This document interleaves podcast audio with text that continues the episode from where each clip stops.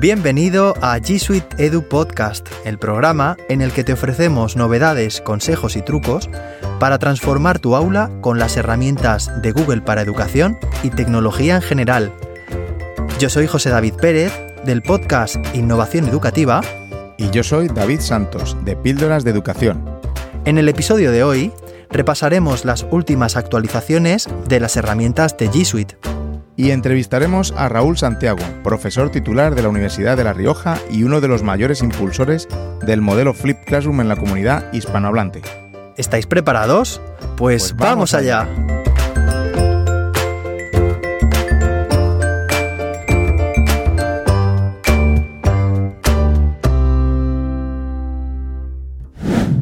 Si quieres realizar una transformación digital de tu centro o quieres sacarle el máximo partido a las herramientas con, que, las que ya cuentas, y Educando te va a ayudar en este proceso, desde la puesta en marcha del proyecto hasta la medición del éxito.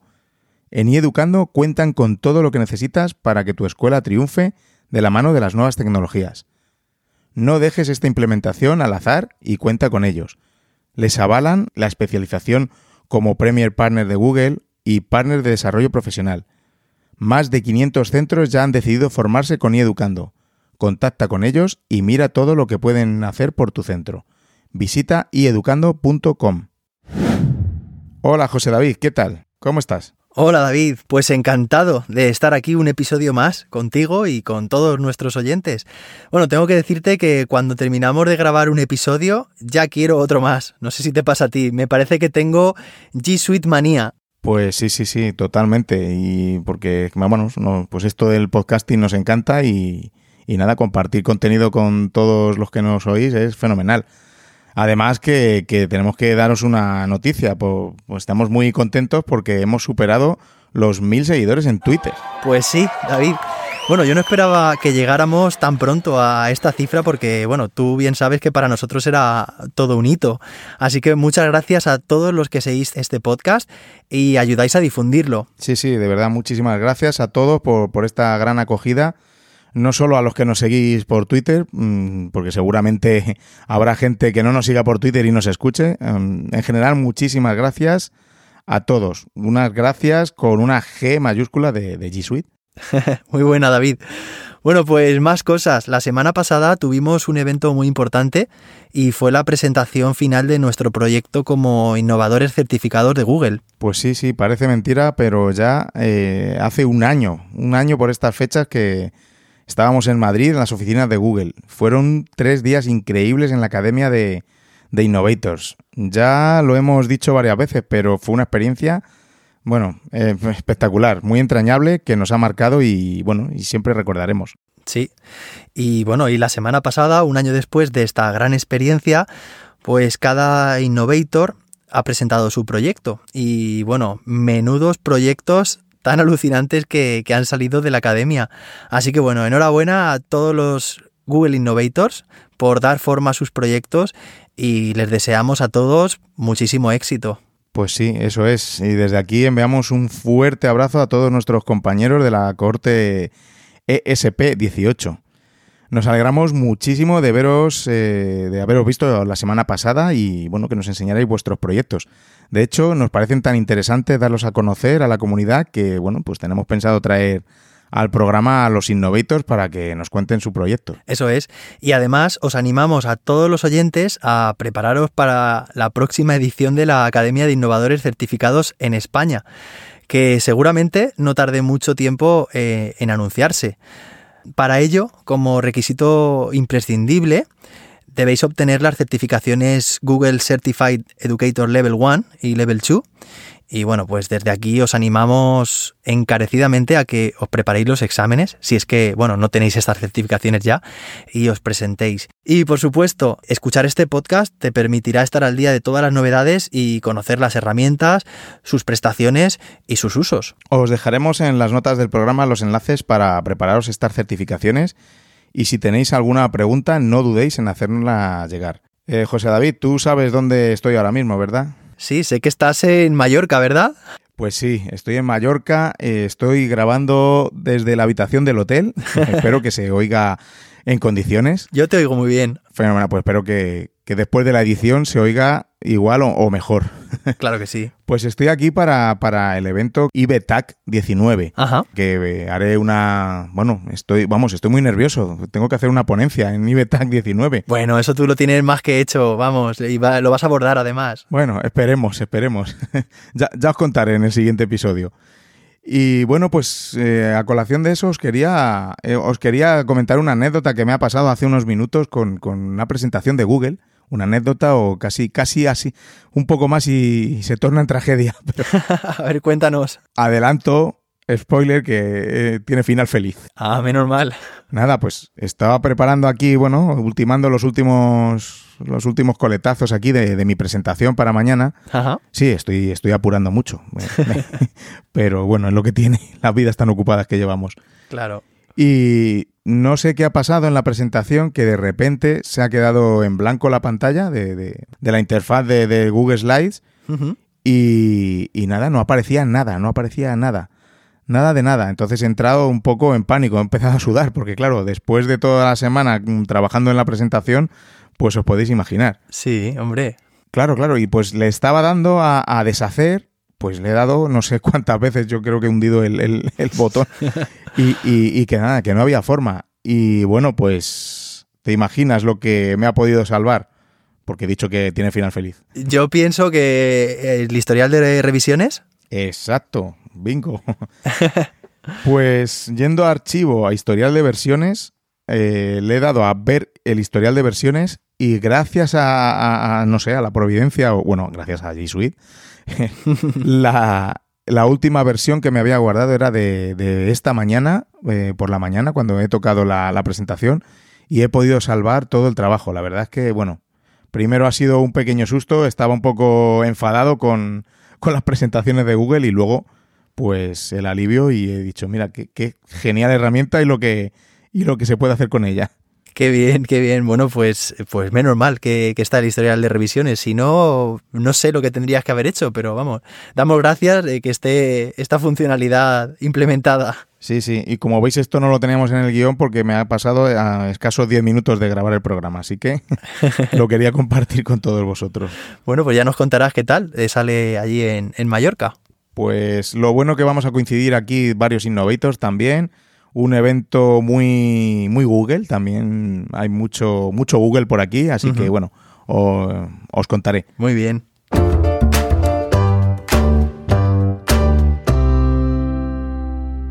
Bueno, vamos con la, con la sección de G-Quiz. Ya sabes que te hacemos una preguntita y bueno, al final del episodio eh, desvelaremos la respuesta. Para garantizar el correcto funcionamiento de los sistemas y la seguridad de tus cuentas, G Suite limita el volumen de correo que pueden enviar los usuarios. Los límites restringen la cantidad de mensajes enviados por día y el número de destinatarios por mensaje.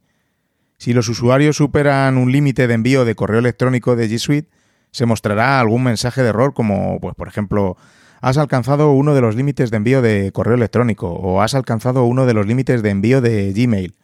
O también puede aparecer has superado el número máximo de, de destinatarios. Cuando el usuario supere uno de esos límites, no podrá enviar nuevos mensajes hasta que hayan transcurrido 24 horas. Sin embargo, seguirá teniendo acceso a su cuenta de G Suite y recibiendo correos electrónicos. El usuario también podrá acceder a, a sus otros servicios de Google. Transcurrido ese tiempo, se reiniciarán los límites de envío automáticamente y el usuario podrá volver a enviar correos electrónicos. ¿Cuántos correos electrónicos puedes enviar al día con tu cuenta de G Suite? Mm, piénsalo y nada, al final del episodio te desvelamos la respuesta.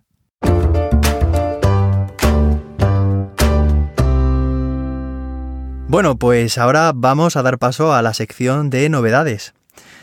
La primera de ellas es que, bueno, pues se agregan nuevas funciones que brindan a los usuarios más opciones para personalizar fácilmente los gráficos en hojas de cálculo de Google. Ahora puedes hacer clic directamente en las etiquetas de datos, los títulos de, los gráficos o bien las leyendas y arrastrar directamente para eh, reposicionarlos, para colocarlos donde tú quieras. También puedes eliminar fácilmente estos elementos con las teclas eliminar o retroceso. Al hacer clic en un grupo de elementos, como por ejemplo un conjunto de etiquetas de datos, primero se seleccionará todo el grupo y si deseas profundizar más, por ejemplo, eh, para seleccionar una etiqueta de datos en concreto, individual, simplemente haces clic nuevamente en el elemento específico. Este lanzamiento también incluye la capacidad de navegar a través de los elementos del gráfico usando el teclado. Con la tecla Tab, pues te pueden mover entre diferentes elementos. Con la tecla Intro, seleccionas un elemento individual de un grupo. Con la tecla Escape, eh, puedes volver de un elemento individual al grupo al que pertenece y con las teclas de flecha pues puedes ir moviendo, reposicionando los elementos seleccionados a, lo largo y ancho de la pantalla. Y bueno, pues para aquellos usuarios que usan un lector de pantalla, tenemos que decir que los elementos del gráfico pues se verbalizarán a medida que se va navegando por ellos. Fenomenal, José David. No toméis nota porque nos vamos a dejar todo esto en las notas del programa de todas formas, ¿verdad? Eso es. Bueno, vamos con la siguiente novedad. Eh, documentos, hojas de cálculo y presentaciones de Google ahora tienen un nuevo aspecto en los dispositivos Android. En realidad no hay cambios en las funciones, pero los usuarios van a notar mejoras visuales, como por ejemplo una lista de documentos renovada, una iconografía actualizada, fuentes altamente legibles y controles coherentes. Este diseño renovado y esencial es parte de una iniciativa más grande para alcanzar la coherencia en el aspecto de las aplicaciones de G Suite, teniendo muy presente la facilidad de uso. Bien, pues vamos con otra novedad y bueno, en concreto esta nueva funcionalidad afecta solo a los administradores de G Suite, pero bueno, sabemos, tenemos constancia de que hay muchos administradores de G Suite que escuchan el podcast y queremos cubrir pues todos los perfiles. Bueno, se están realizando algunas actualizaciones en el centro de alertas de G Suite. A partir de ahora, los administradores con privilegios en el centro de alertas pueden dejar comentarios en las alertas esto puede facilitar la colaboración durante las investigaciones y mantener un registro de las acciones de investigación y resolución de una alerta. También se pueden utilizar filtros guardados y esto puede pues, ayudarte a regresar rápidamente a algunas vistas específicas eh, sin aplicar varios filtros individuales en cada sesión, sino que los tenemos ya pues guardados. Estas nuevas funciones y otras actualizaciones recientes del centro de alerta hacen que sea más fácil encontrar alertas importantes y trabajar con otros compañeros para reducir el riesgo. Al dejar comentarios podéis colaborar más fácilmente en las investigaciones, como hemos dicho.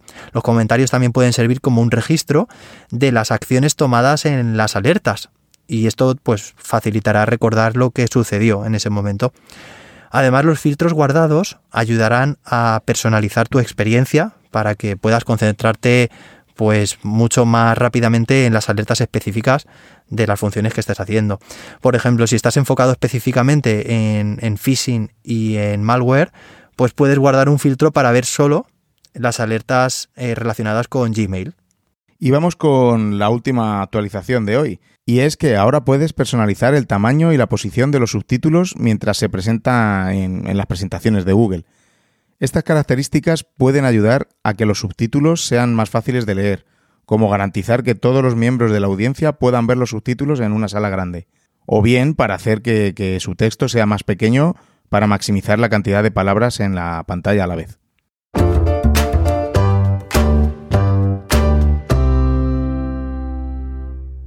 Bien, pues hoy tenemos la grandísima suerte de contar con la presencia de Raúl Santiago.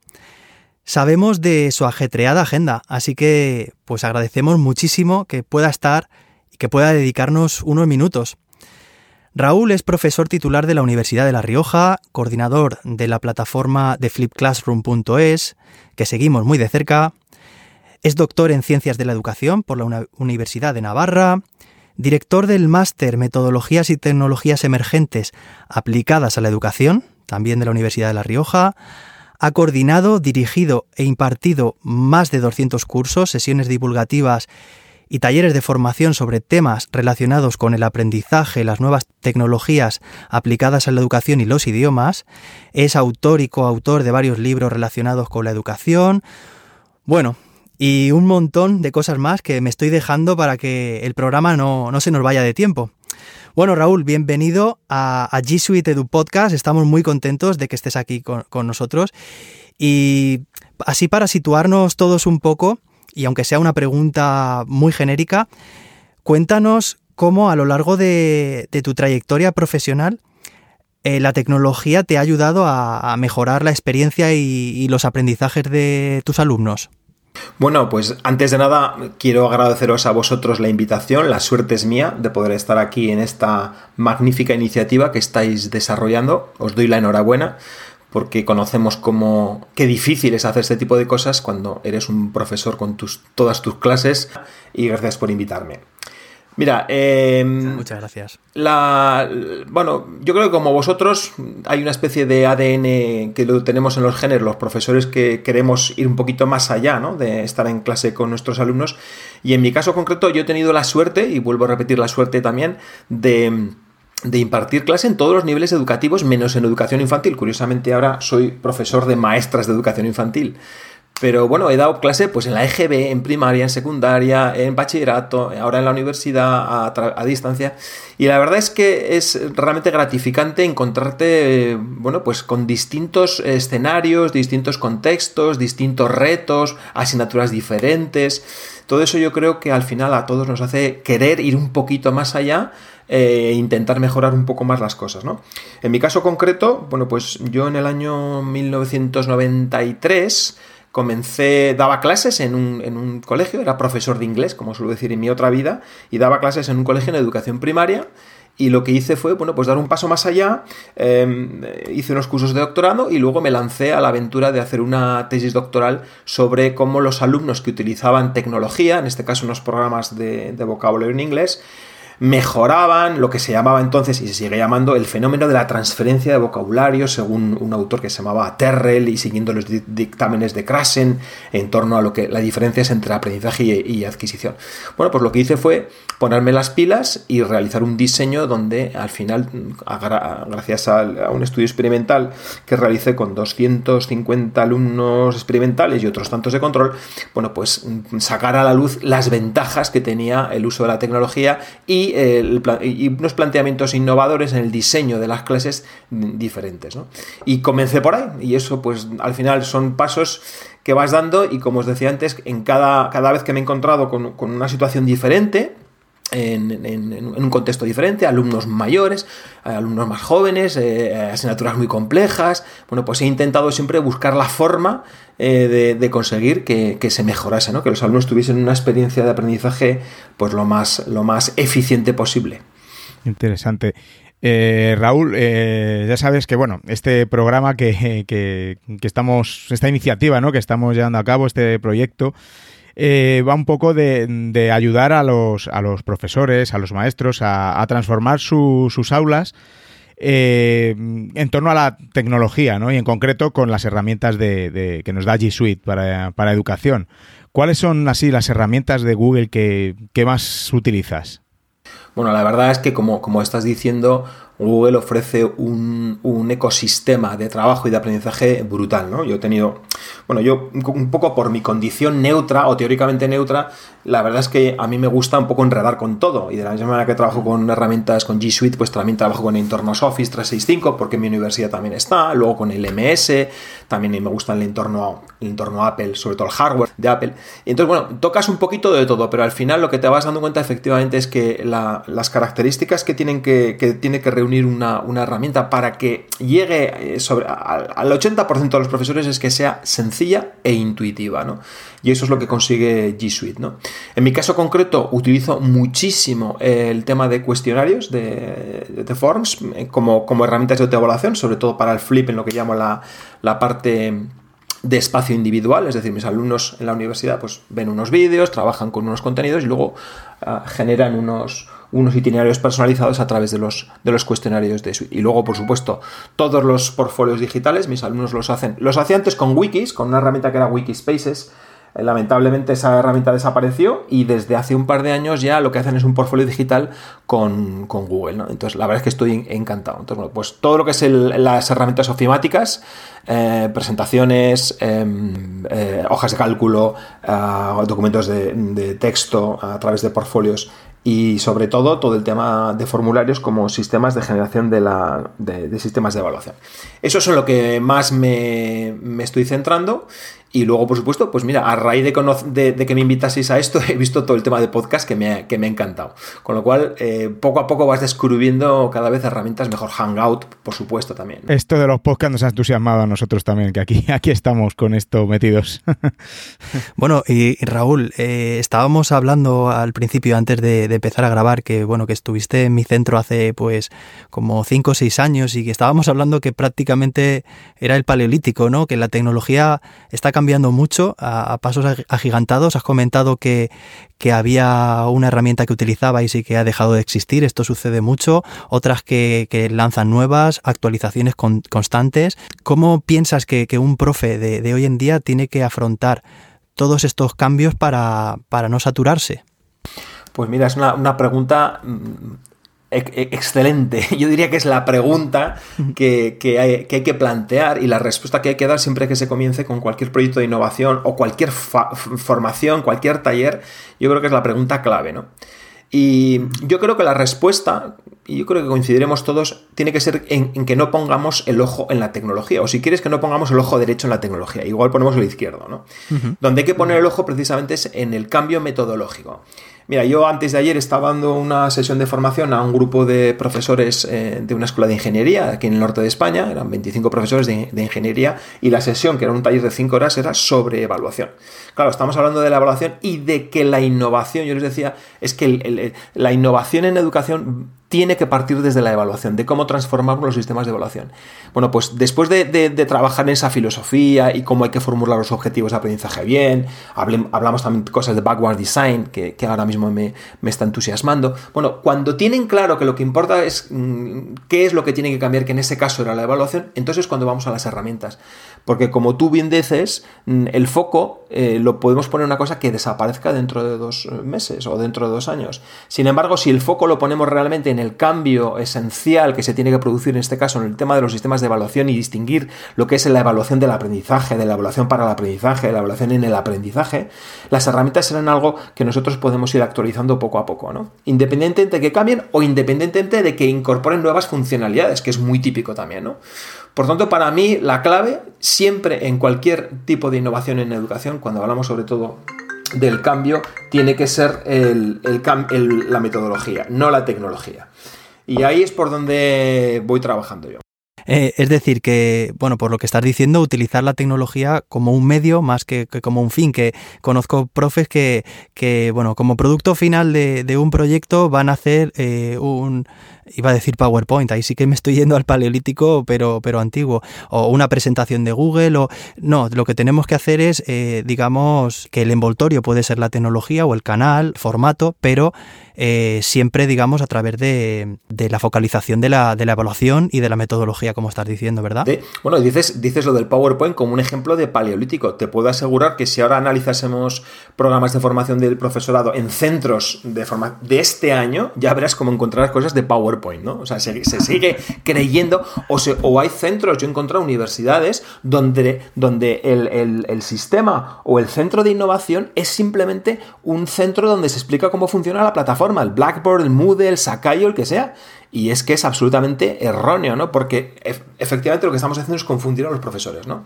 En el caso que decías de las presentaciones, yo he visto cursos de, cursos de formación del profesorado que se titulaban las 146 cosas que puedes hacer con PowerPoint. Si nosotros no queremos hacer 146, queremos hacer una. ¿Cuál es? Presentar bien los contenidos de los estudiantes. Y dos, que los estudiantes presenten bien los contenidos.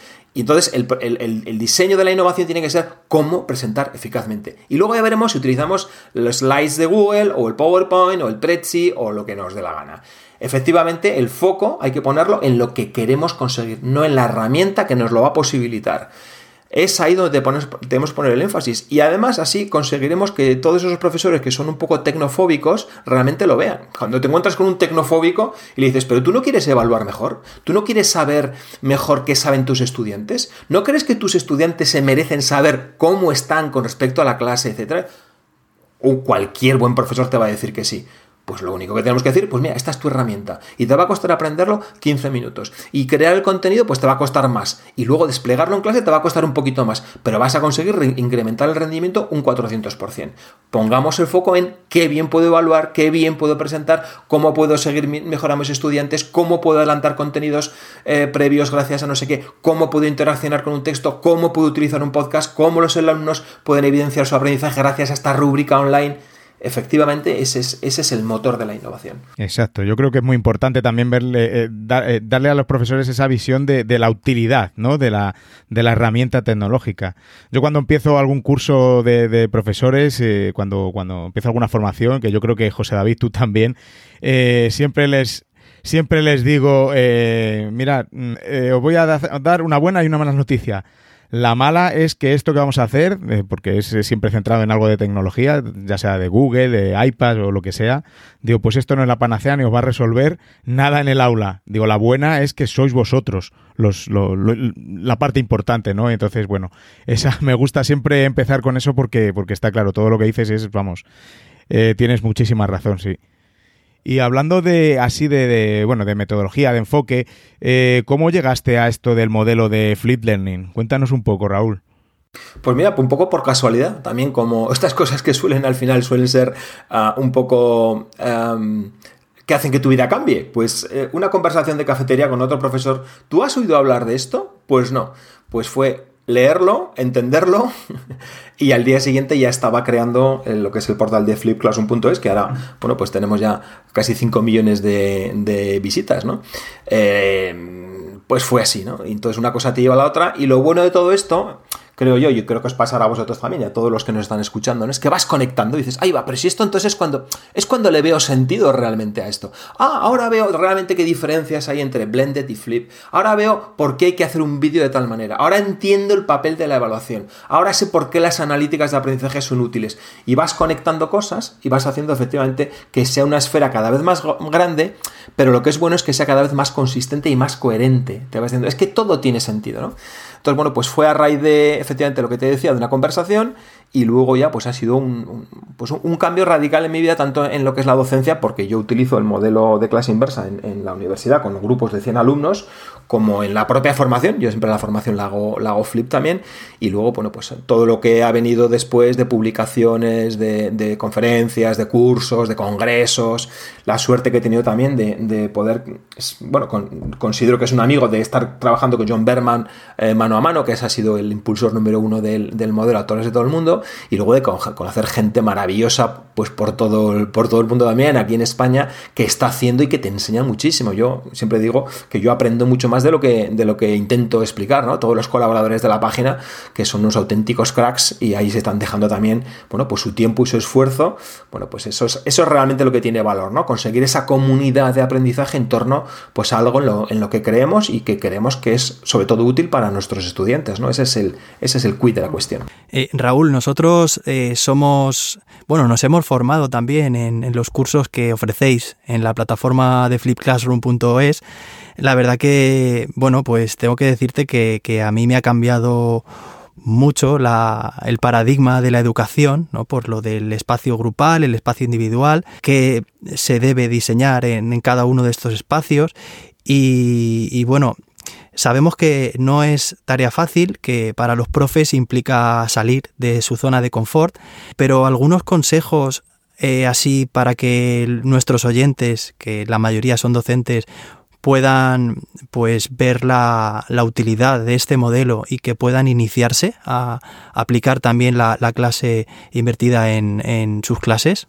Pues mira, pues gracias ¿no? por preguntarme eso, porque, porque me gusta esta pregunta. Mira, yo creo que el primer consejo que hay que dar, una cosa de la que tenemos que huir, entiendo yo, eh, todos los que estamos trabajando, sobre todo en formación, es conseguir que los profesores no vean esto de la innovación como una especie de buffet donde va José David Pérez y les habla de G Suite y no sé quién baile y el pirao de Raúl les habla de Flip y luego otro habla de inteligencias múltiples y otro de Backward Design y otro les habla de infografías y dicen, bueno, sino darles una visión absolutamente unitaria, integral de, de lo que es la innovación. Y dice, Pon el ojo en tus estudiantes. Y ese es el primer consejo. Pon el ojo en tus estudiantes.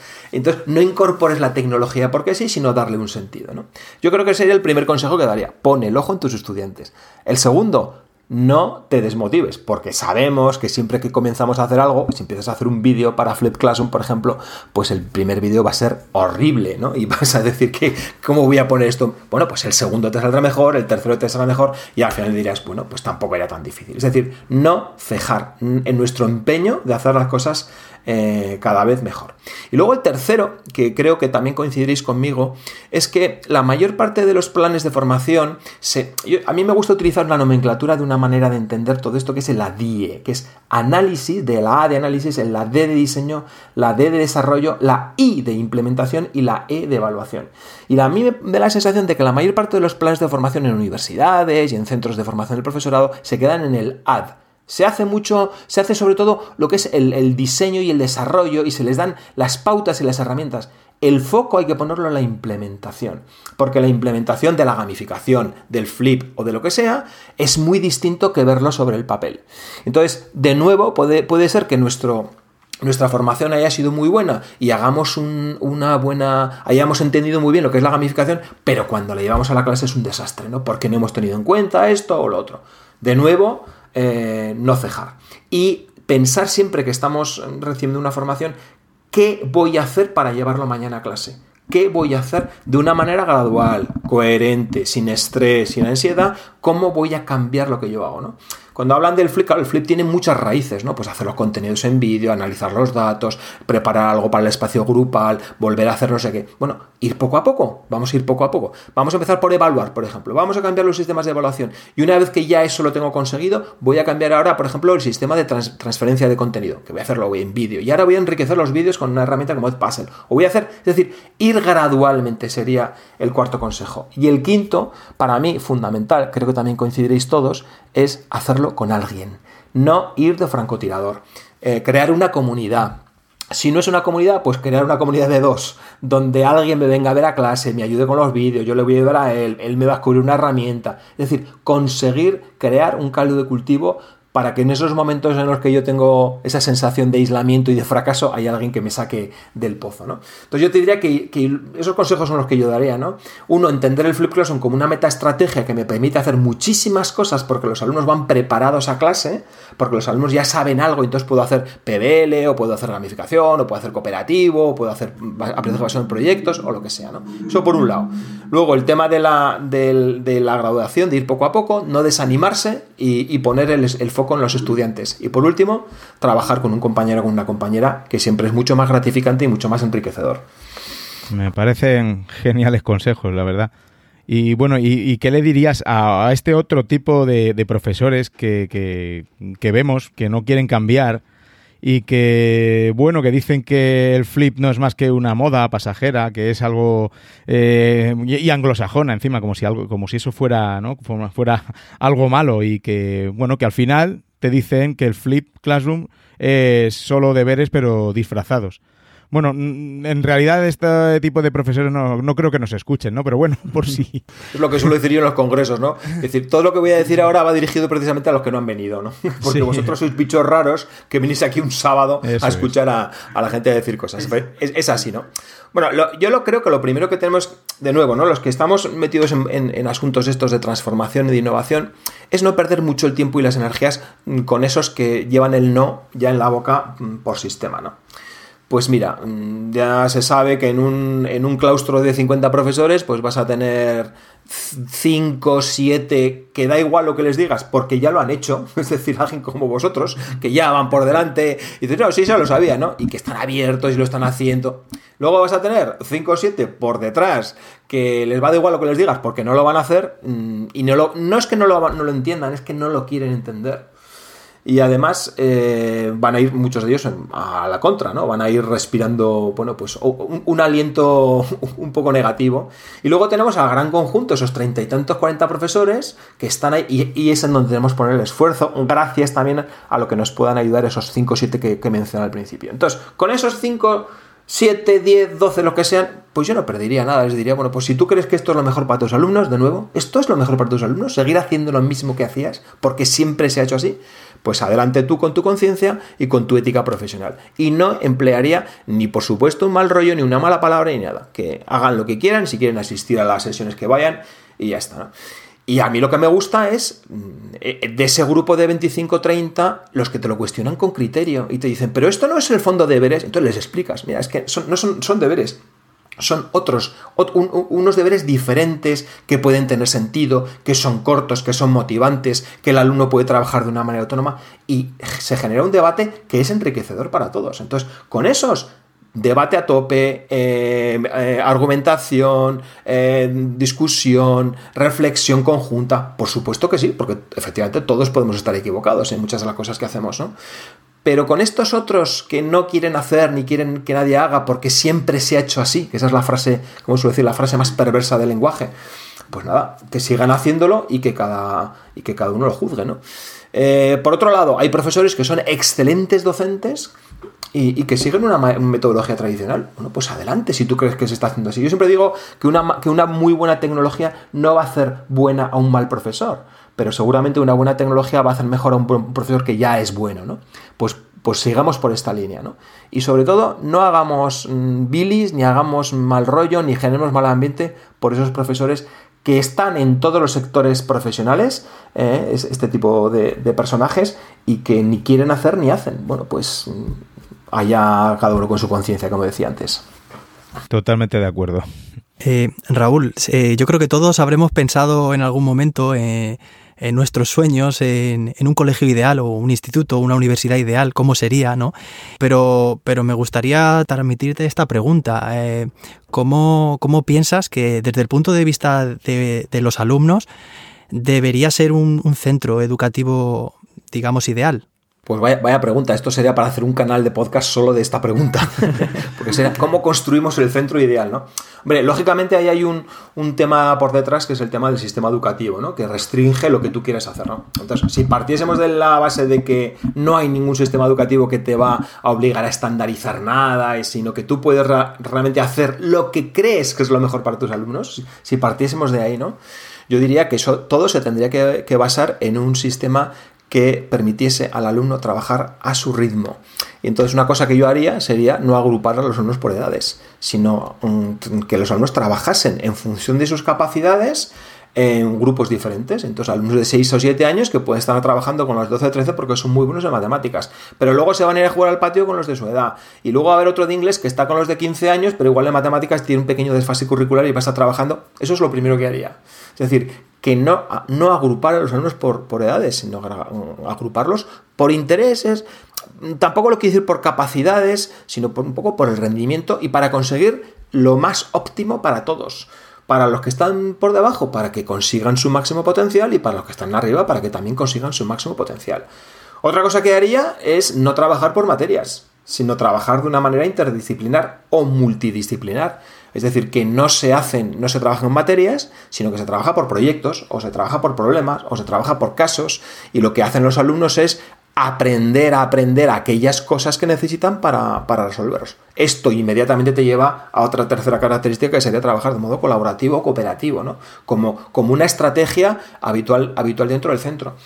Una cosa que se hace en muchos colegios, y yo creo que es un error, y me, gustaría dejarlo aquí grabado, es que hay muchos profesores que se piensan que hacen aprendizaje basado en proyectos, y no hacen eso, lo que hacen son proyectos. Había un, autor americano, no acuerdo cómo, cómo se, su nombre ahora mismo, que decía que hacer proyectos es el postre del menú. Que sí, que está bien, ¿no? Que hay muchos profesores que hacen proyectos cuando acaban ya su, su, su cronograma académico, ¿no? Pero que el ABP es el plato principal. Y que el aprendizaje basado en proyectos es realmente el, fundamento y el sustento de cómo se tiene que trabajar de una manera interdisciplinar. Otra característica, otra cosa que yo haría, lógicamente, sería utilizar la tecnología de una manera racional.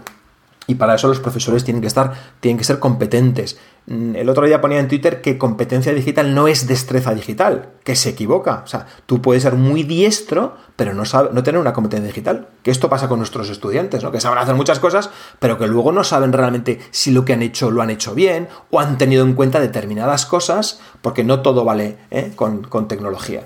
Entonces, yo lo que diría es que lo que me gustaría en ese colegio ideal es tener profesores que utilizasen la tecnología de acuerdo con las necesidades que pueden tener en cada, en cada momento. Es decir, eh, la competencia digital del docente, ¿qué es? La capacidad de decidir cuándo se utiliza lo digital y cuándo se utiliza lo analógico, lo humano, lo personal, ¿no? Eh, que ese es otro error que yo veo. Ahora muchos colegios se lanzan a, lo tecnológico, a lo digital y, ya está, y no hay otra cosa, y todo se tiene que hacer en digital. Creo que es un gravísimo error, porque efectivamente hay muchas cosas que, se, que resultan más eficientes en el modo tradicional. Entonces, profesor, piensa qué puedes hacer en analógico y qué puedes hacer en, digital, ¿no? Pues esas serían un poco las cosas que yo haría, ¿no? El uso racional de la tecnología, enfoques cooperativos, cambiar radicalmente los sistemas de evaluación, aprendizaje basado en proyectos como estrategia fundamental, por supuesto, con Flip Classroom, y, y, sobre todo, y por encima de todo, que los alumnos pudiesen agrupados en función, eso, de proyectos, no, no, no de edades. Eh, Raúl, tú que, bueno, que sabemos que estás constantemente viajando, yendo a congresos, formaciones de profesores, etcétera, seguro que, que en ellas siempre hay, bueno, pues anécdotas que podamos que podamos escuchar alguna anécdota así graciosa o alguna curiosidad que hayas tenido últimamente en tu trabajo y que, y quieras compartir con, nuestros oyentes. ¿Se te ocurre algo? Pues mira, me, pillas un poco así fuera de pues, juego, me lo podías haber preguntado antes, ¿no? Pero bueno, me recuerdo un hace muchos años, cuando empecé, yo tuve también la suerte de, poner en marcha las licenciaturas, las licenciaturas de segundo ciclo de Ciencias de Trabajo y, de y Ciencias de la Música en la, en la Universidad de La Rioja, ¿no? Y entonces cuando empezamos la primera promoción, y estoy hablando también de hace un montón de años, ¿no? Pues se matriculó mucha gente en Ciencias de la Música, por ejemplo, que era mm, musicología, y una, y una señora mayor, lógicamente, pues no tenía mucha competencia digital, eh, lo que nos preguntó era que, a ver a, qué clase tenía que ir, ¿no? Cuando era todo un entorno virtual, ¿no? Entonces, bueno, pues eso. Eh, o bueno, pues de estas, yo cuento muchas de, cuenta muchas de, mi suegra, fíjate, mi suegra que tiene 86 años y es, es competente digitalmente, bueno, pues que ella ha nacido al, al a la luz de las redes sociales. Y entonces un día le llegó un correo electrónico y no sabía lo que era. Porque el correo electrónico es del siglo pasado, fijaros, es del siglo pasado. Y ella con 87 años me dice, ¿esto qué es? Y digo, esto es un correo electrónico. Me dice, ¿y eso cómo funciona? Y digo, pues mira, ahora tú le puedes responder. O y dice, ah, pues estupendo, porque le respondo, lo lee me contesta. Y le digo, hombre, le respondes, le llega o no le llega, o le llega spam, bueno, no sabes lo que era spam, ¿no? Eh, te contesta, no te contesta, me dice, ah, esto no es inmediato como el Twitter, pues no quiero saberlo, es una antiguaya, me dijo con 86 años, ¿no? Bueno, eso lo, yo lo saco a la luz, claro, porque está, mi suegra tiene cuenta en, en Instagram, en Facebook, en Twitter, tiene WhatsApp, tiene tableta, tiene ordenador, tiene teléfono móvil. O sea, mm, claro, ella se apaña como se apaña, ¿no? Pero es una manera muy, muy gráfica de, espantar las brujas de todos estos profesores que se creen que porque tengan 50, 60 años, esto no va con ellos. Cuando la competencia digital es evaluar bien, con tecnología, pero evaluar bien, ¿no? Entonces, el foco, un poco volviendo al, al comienzo de la conversación, está en qué puedo hacer mejor con la tecnología, ¿no? Y en ese sentido, mi suegra es nativa digital. Y, eso me enorgullece, por otra parte. Muy bueno, nos ha gustado mucho esta, esta anécdota. Y bueno, eh, para, para ir terminando y para hablar un poco del futuro, Ahora mismo estoy leyendo una, novela de Julio Verne, soy un apasionado de, este autor, de, la novela de anticipación. Y bueno, Julio Verne tiene un libro que, bueno, durante mucho tiempo estuvo, estuvo oculto, no se sabía de su existencia, se llama París en el siglo XX. Y bueno, en él vaticinaba cómo, cómo iba a ser la sociedad parisina eh, 100 años después de, que lo escribiera. Y bueno, evidentemente hay muchas características que, que no acertó, en las que no acertó, pero muchas otras que sí. Yo creo que hoy en día esto de vaticinar cómo va a ser el futuro es una tarea muy compleja, por no decir imposible, y, y, más a 100 años vista. Pero, ¿cómo te imaginas tú que será la educación dentro de, vamos a poner, no sé, 10 o, o 15 años? fíjate que lo pones difícil también, ¿eh? Porque uno no es Julio Verne, vamos, ni le llega la suela del zapato. A propósito, oye, ese libro me ha, interesado también. De todo se aprende, ¿no? Hasta de esta charla. Por supuesto que sí. Claro que pues fíjate, yo creo, yo creo que hay un tema fundamental ahí, que es que la educación que es el vagón de cola del tren este que es la sociedad. Vamos en, el en cuanto a innovación está claro que vamos por detrás. No sé si será el penúltimo o el último vagón, ¿no? Pues yo creo que va a tener que espabilar. Yo estoy seguro que va a espabilar, ¿no? Porque los cambios que se nos avecinan, son tan grandes y tan profundos eh, que a nada que hay algunas cosas que se modifiquen incluso legalmente, estoy pensando, por ejemplo, en lo que serían las titulaciones. Tú imagínate que de la noche a la mañana se, piensa que realmente lo que ofrecen las universidades, así en, global, ese título que ofrecen realmente no lo avala ningún, eh, ningún indicador de calidad de verdad, de lo que tenemos que, de lo que creemos que tiene que pasar, ¿no? Pues imagínate que las empresas empiezan a contratar gente más que por lo que demuestran que, tienen, por lo que saben hacer. ¿Qué sabes hacer, ¿no? Con lo que tú tienes. Eso va a cambiar radicalmente la educación. Radicalmente. Y entonces ahí volveremos de nuevo a, explorar esos, esos, escenarios, ¿no? Por ejemplo, la realidad aumentada, la realidad virtual va a transformar la educación radicalmente, ya lo está haciendo, ¿no? Todos estos nuevos sistemas de evaluación, la, inteligencia artificial. Pero yo lo que digo, por mucha inteligencia artificial, como no haya un profesor realmente bueno detrás, pues por ahora no haremos nada, ¿no? Entonces yo estoy convencido, si me dices dentro de dos o tres años no te diría que no, pero de aquí a diez años vamos, creo que vamos a asistir a un sistema educativo que ahora mismo mm, diríamos que es irreconocible. Yo iría por ahí, pero bueno, dentro de diez años volveremos a hacer un podcast con vosotros y veremos si es verdad no. Esperemos. Sigamos ahí en la, en la brecha. Pues muchas gracias, Raúl. ha sido todo un placer contar con, tu sabiduría en este, en este tema. La verdad es que a mí me ha resultado súper, súper interesante. Y bueno, esperemos que nuestros oyentes tomen bien nota y sigamos transformando nuestra escuela que hace falta. Pues muchas gracias Raúl, la verdad que hemos aprendido mucho en estos minutos contigo, es un placer tenerte y, escucharte. Queda pendiente lo de la entrevista que tendremos en la temporada 10 de, este podcast eh, dentro de 10 años. Y, bueno, pues muchas gracias por, por tu tiempo y te seguiremos la pista muy de cerca. Nada, muchísimas gracias a vosotros, como decía antes, por darme esta oportunidad, por poder poner voz, ¿no? Otra vez más y sobre todo enhorabuena a, los dos por, eh, esta iniciativa. Eh, porque no es solo la iniciativa, es todo el tiempo, el esfuerzo, la dedicación y tiempo que estáis quitando seguramente de otras cosas, bueno, pues que seguramente también son interesantes. O sea que enhorabuena y, y gracias por hacerlo posible. Muchas gracias a ti, Raúl. Pues muchas gracias.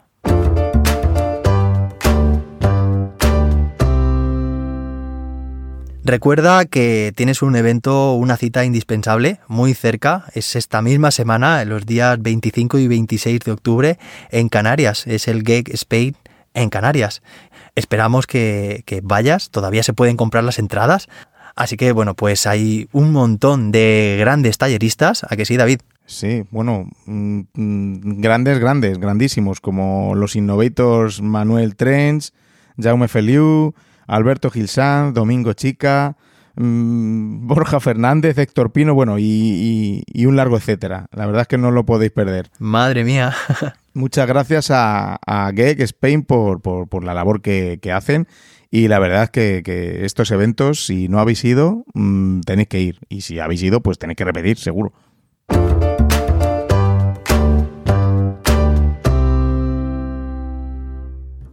Bueno, pues pasamos a la sección de feedback. Y por Twitter, Cristian Negre, uno de los de nuestros compañeros, Innovator, arroba AppleJux, nos dice, la entrevista con Gonzalo estuvo muy bien, felicidades chicos. Bueno, pues muchas gracias Cristian, nos alegra que te gustara la entrevista que hicimos a Gonzalo y por cierto, eh, seguramente os habréis enterado pues en las redes sociales, eh, Gonzalo Romero tiene entre manos otro proyecto profesional muy desafiante, también dentro de Google, pero fuera de Google for Education, va a estar en Google Cloud. Y bueno, el otro día estuvimos con él en el Meet de los Innovators que, hemos dicho antes, en esta reunión de presentación de, los proyectos de, la academia, y nos dijo que mantendríamos el contacto, por supuesto, y que nos seguiría muy de cerca. Así que bueno, Gonzalo, muchísimas gracias por, por toda tu labor en estos años de, en Google Educación y muchísimo éxito, sabemos que lo vas a tener en tu nueva etapa. Pues sí, Gonzalo, sé que nos estarás escuchando, así que muchísimas gracias por todo mucho ánimo y que seguro que donde estés, pues vas a dejar huella. Y bueno, emplazamos al nuevo responsable de Google Educación España a, una cita aquí en G Suite Edu Podcast y, conocerle, ¿verdad, José David? Qué bien, hombre, por supuesto. Vamos, yo encantado de, que podamos tenerlo aquí, traerlo y, que nos cuente y que lo podamos conocer. y presentarlo pues a, a todos nuestros oyentes, claro que sí. Bueno, vamos con otro comentario, también por Twitter. Héctor Pino, otro gran innovator, arroba Héctor Pino C. Dice, ¿qué haces cuando vas al trabajo? Yo escucho a David Santos y a arroba Serendipium en G Suite Edu Podcast. y bueno, y Miguel López contesta en el mismo tweet, dice, yo también, pero no me da, no me da para todo el episodio, tengo que esperar para completarlo a la vuelta. Y luego pone hashtag la impaciencia me puede. Bueno, muchas gracias chicos porque que gracias por escucharnos y, bueno, y que os acompañemos en, en vuestro trayecto hacia el trabajo. Qué bien, vamos, que, muchos oyentes nos escuchan en, en, el coche, así que bueno, pues de aquí saludamos a, a, todos los que los que nos escucháis mientras estáis en algún viaje, en coche o en tren o en tranvía, en metro. Genial. Bueno, pues nos pregunta Raúl G en la plataforma iBox. Llevo tiempo pensando en crear un blog donde compartir experiencias, pero no terminaba de decidirme entre las diferentes plataformas. Después de oír vuestro programa, me habéis convencido. Google Sites. Bueno, pues Raúl, muchas gracias por tu comentario. Eh, sabéis que el objetivo de este podcast es dar a conocer las herramientas de G Suite, de servir de inspiración a la hora de utilizarlas y sugerir nuevas formas de trabajar en clase. Nos alegra que te hayas decidido por Google Sites para compartir tus experiencias y como sabes, como ya dijimos, la web de este podcast está creada en Google Sites. Bueno, y por supuesto, cualquier duda que te surja, y, o si quieres conocer nuestra opinión en algún aspecto cuando estés utilizando el site, no dudes en escribirnos y estaremos encantadísimos de, de ayudarte. Eso es, y eso, pues Google Sites, gran, gran herramienta de Google. Sí. Eh, por Twitter, eh, Antonio Garrido, arroba AntoGG83, nos comenta respecto al episodio 4, también de, sobre Google Sites. Enhorabuena por el podcast, David Santos y Serendipium. Google Sites dan mucho juego. Además, súper intuitivo y, como bien decís, aprovechables para muchas cosas. Muchas gracias, Antonio, por tu comentario. Llevamos diciendo desde el episodio anterior, Google Sites ofrece un abanico prácticamente infinito de posibilidades. Es como una gran navaja suiza, así que completamente de acuerdo con lo que dices. Bueno, y desde aquí un abrazo a Antonio, que sé que es fiel oyente de, mi podcast Innovación Educativa, porque me ha, comentado, me ha comentado ya varias veces en, en mis episodios, y también escucha, por supuesto, los podcasts de, de, David, tanto el de Píldora de Educación como el de Beta Permanente. Bueno, tenemos aquí un oyente que no sé cómo podríamos llamarlo, pero multipodcast o, o vamos, eh, un podcast maníaco. No sé cómo podríamos llamar este, este perfil, pero vamos, que sé que, que le encantan los podcasts y, no, y nos sigue. Tú sí que tienes buen gusto, Antonio.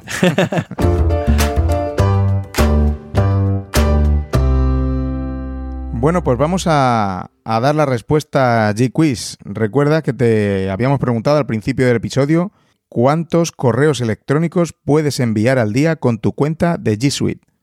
Pues la respuesta, José David, ¿tú lo sabes? Bueno, pues yo voy a decir lo que has dicho tú otras veces en otros episodios. lo tengo aquí delante, sí, sí, sí. Y, lo sabía, lo sabía. Pero bueno, me, me sorprende y, y, me gusta mucho que este dato, vamos, y no, no, sí. no tenía ni idea hasta que no lo hemos, no hemos buscado esta información. Sí, exacto, igual que yo. Pues os contamos, para no dejaros en ascuas. Puedes enviar 2.000 mensajes por día. Eh, 500 son eh, si, si, las cuentas eh, son en cuentas de prueba.